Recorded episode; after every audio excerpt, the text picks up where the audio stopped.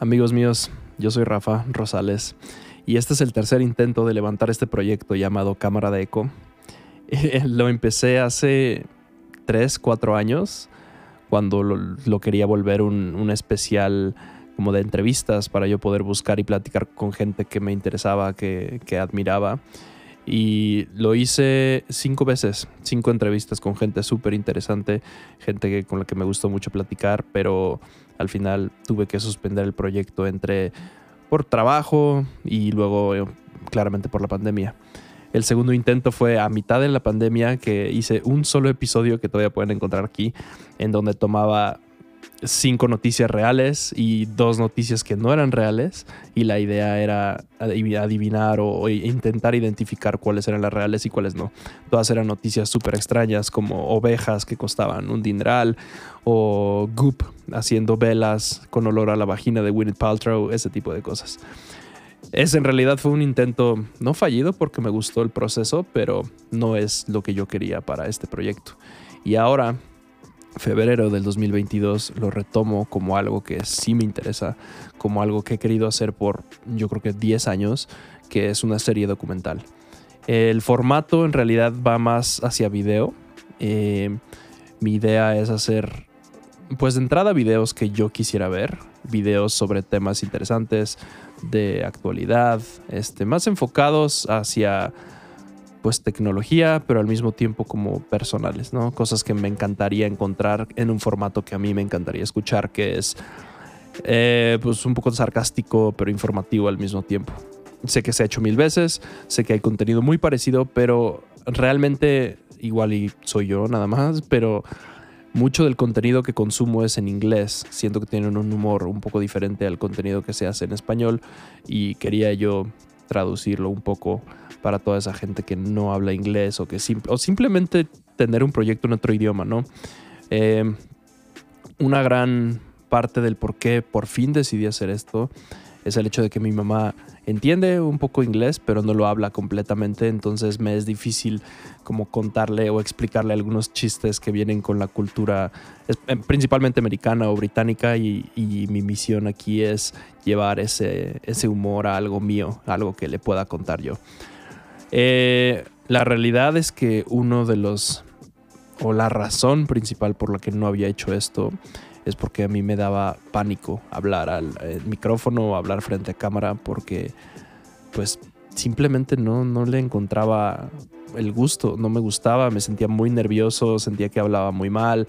Algunas veces lo hice, grabé y cuando ponía el video en mi programa para editar me veía y me daba muchísimo pues la palabra es cringe. No sé cómo, qué palabra equivale en, español.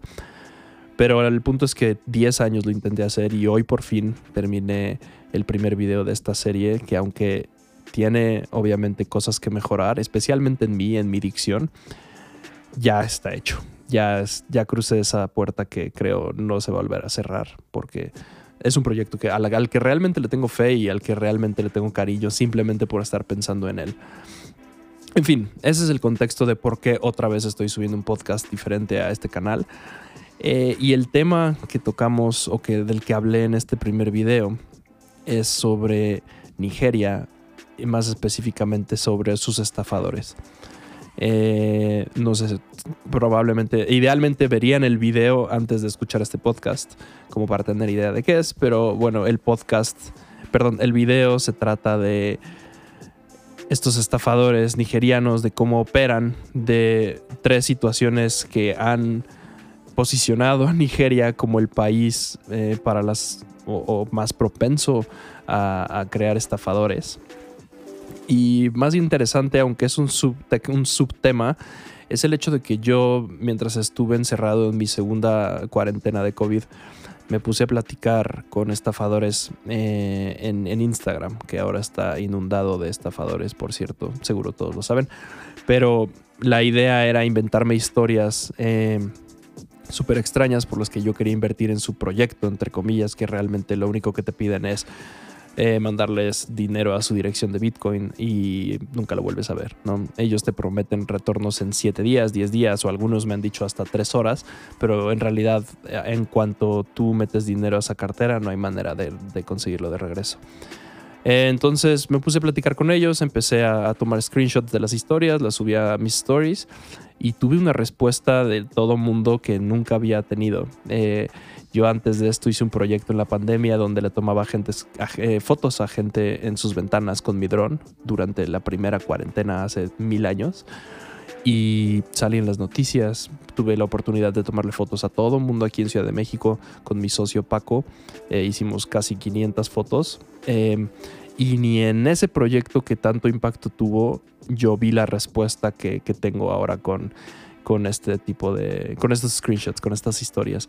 Definitivamente ha sido. Eh, ha ido disminuyendo ahora que. Pues como que la gente ya se acostumbró a. o ya ya no es novedad, habiendo contado 20 historias, pero de todas maneras, como que sí les ha gustado, ¿no?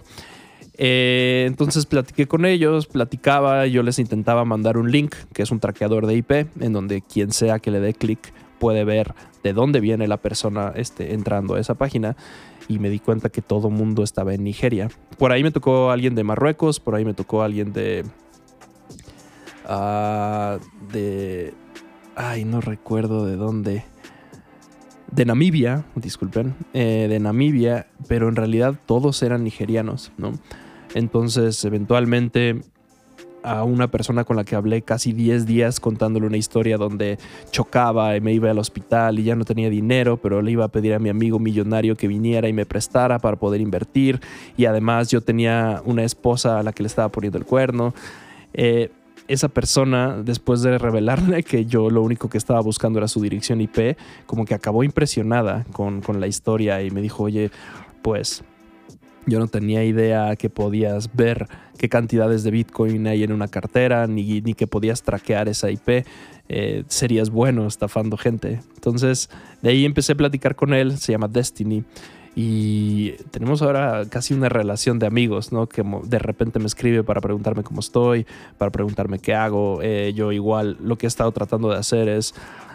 Y es, es un área, es un punto gris para mí un poco porque pues es sí es un estafador, sí me intentó robar dinero, sí se dedica a robar dinero porque no tiene otro trabajo, pero al mismo tiempo pues es, es gente, ¿no? Es gente tratando de sobrevivir no sé, es un tema complicado. Creo que cualquier o muchos de los, de, los delitos como estos tienen historias como esta en donde la gente está intentando sobrevivir.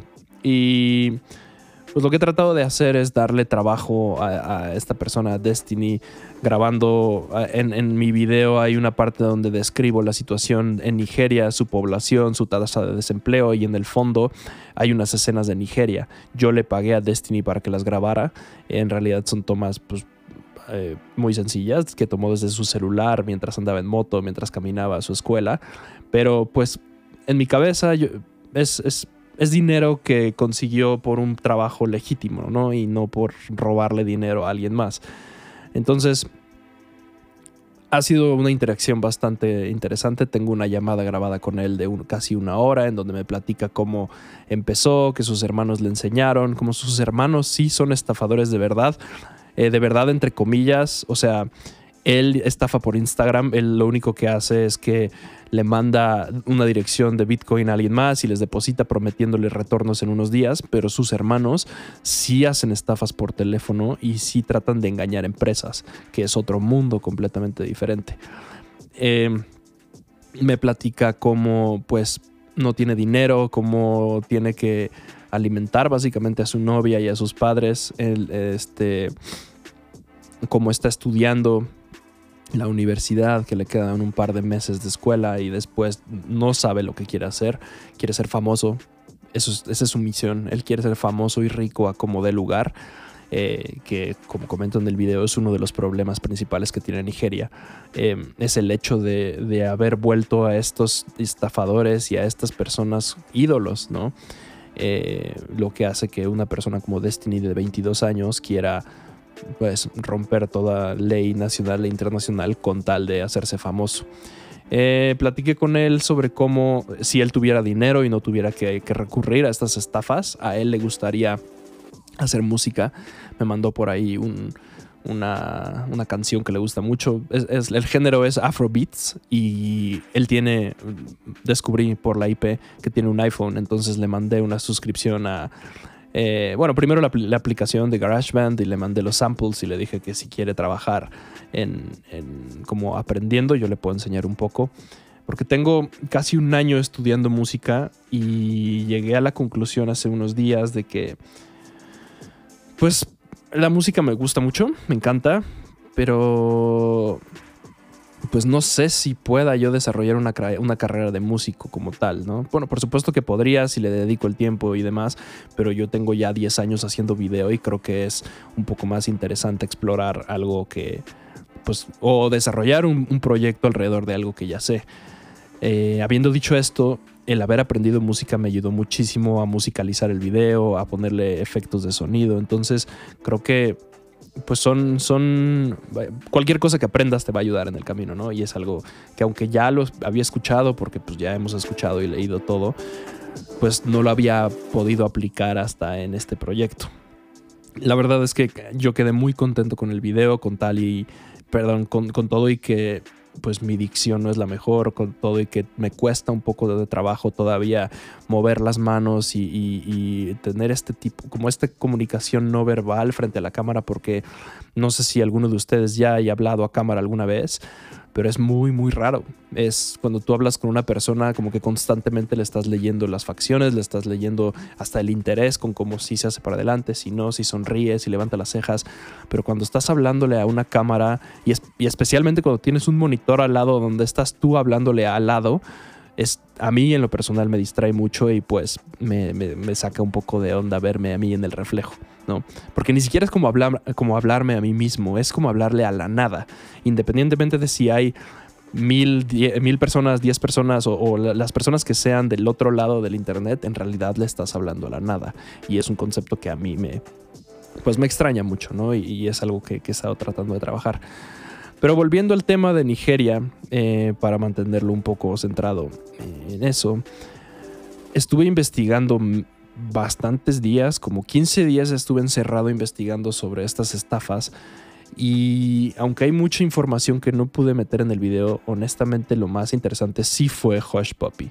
Sí fue esta persona que atraparon en, hace unos meses la policía de Dubai y cómo alguien se puede volver tan estúpidamente rico haciendo estafas, ¿no? Y gente que pues se desensibiliza a tal grado que pues sigue subiendo contenido en, internet sin importarle si lo van a agarrar, si no, viviendo en, el edificio más caro de Dubai. Todo el mundo sabía dónde vivía, todo el mundo, porque subía videos de sus casas, de sus coches, de sus albercas, de todo. Y hacerlo con esa pues siendo así de cínico, es lo que a mí en lo personal me llamó más la atención.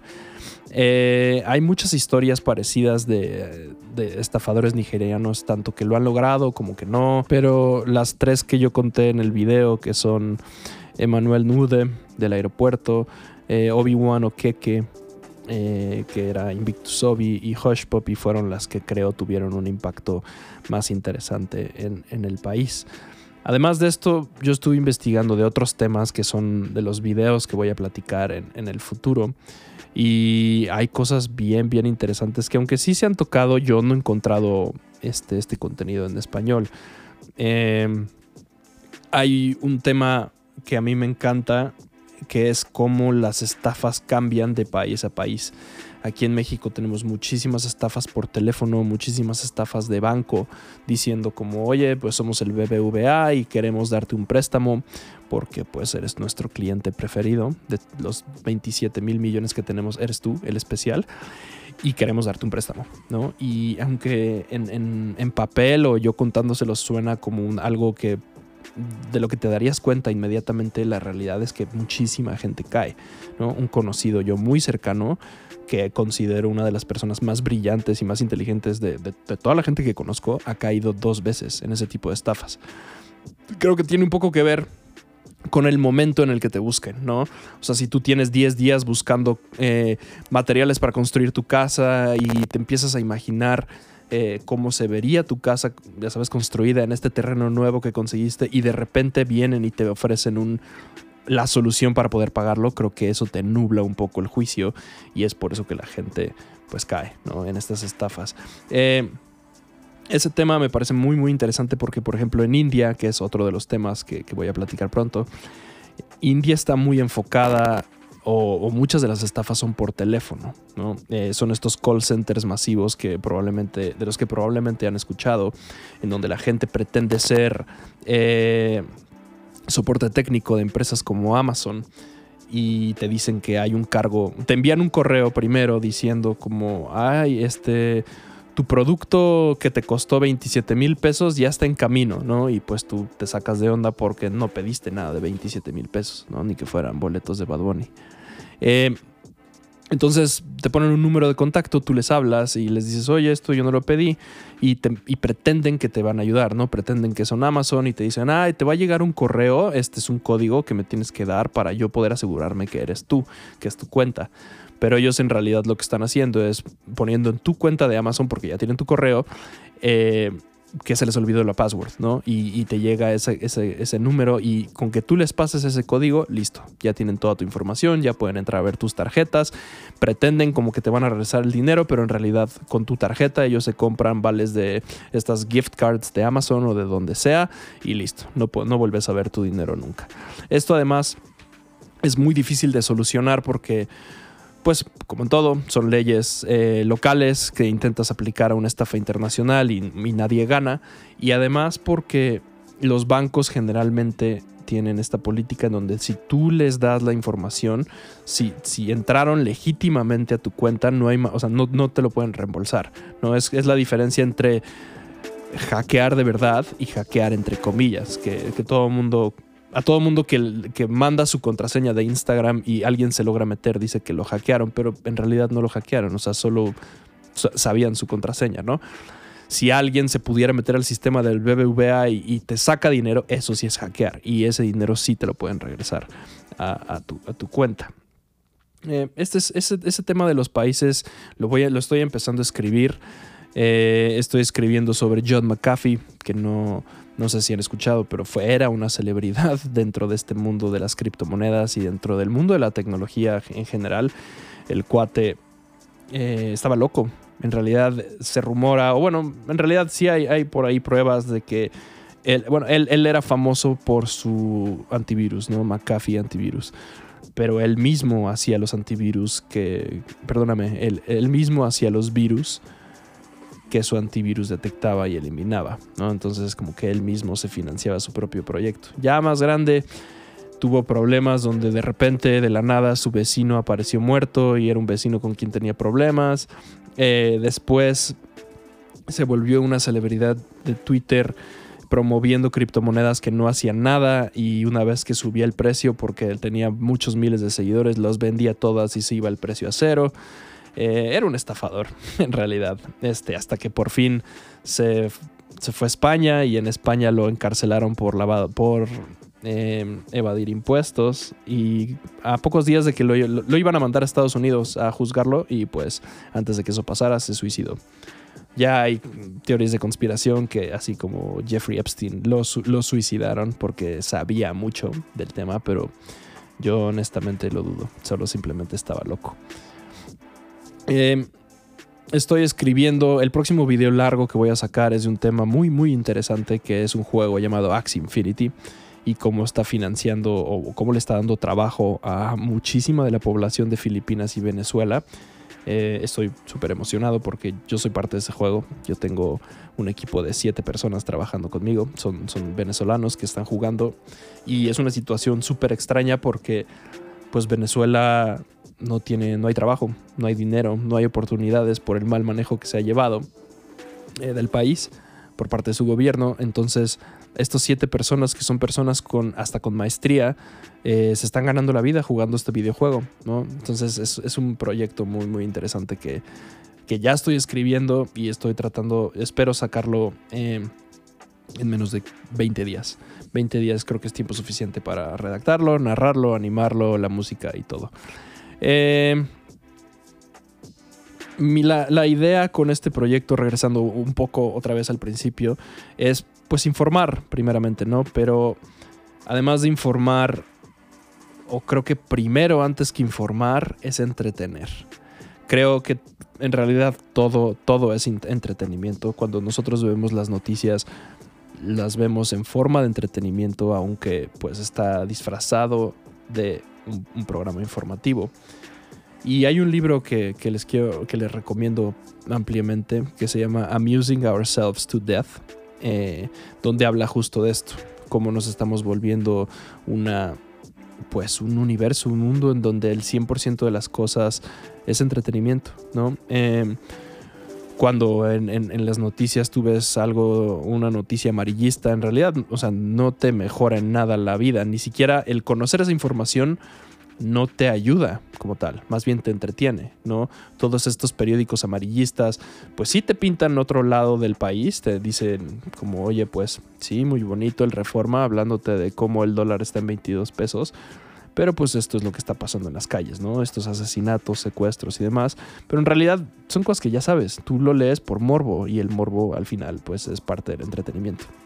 Para cerrar este primer podcast quisiera nada más como retomar lo, de lo que hablaba al principio. Este formato lo que está buscando es pues contarles un poco del proceso detrás de cada video. Eh, es información como extra que obviamente no se necesita para poder disfrutar el video, pero a mí me... Hay muchas cosas que no puedo meter en el video, ya sea por tiempos, ya sea porque en la edición no queda bien, porque la animación no me funcionó y al final lo tuve que sacar.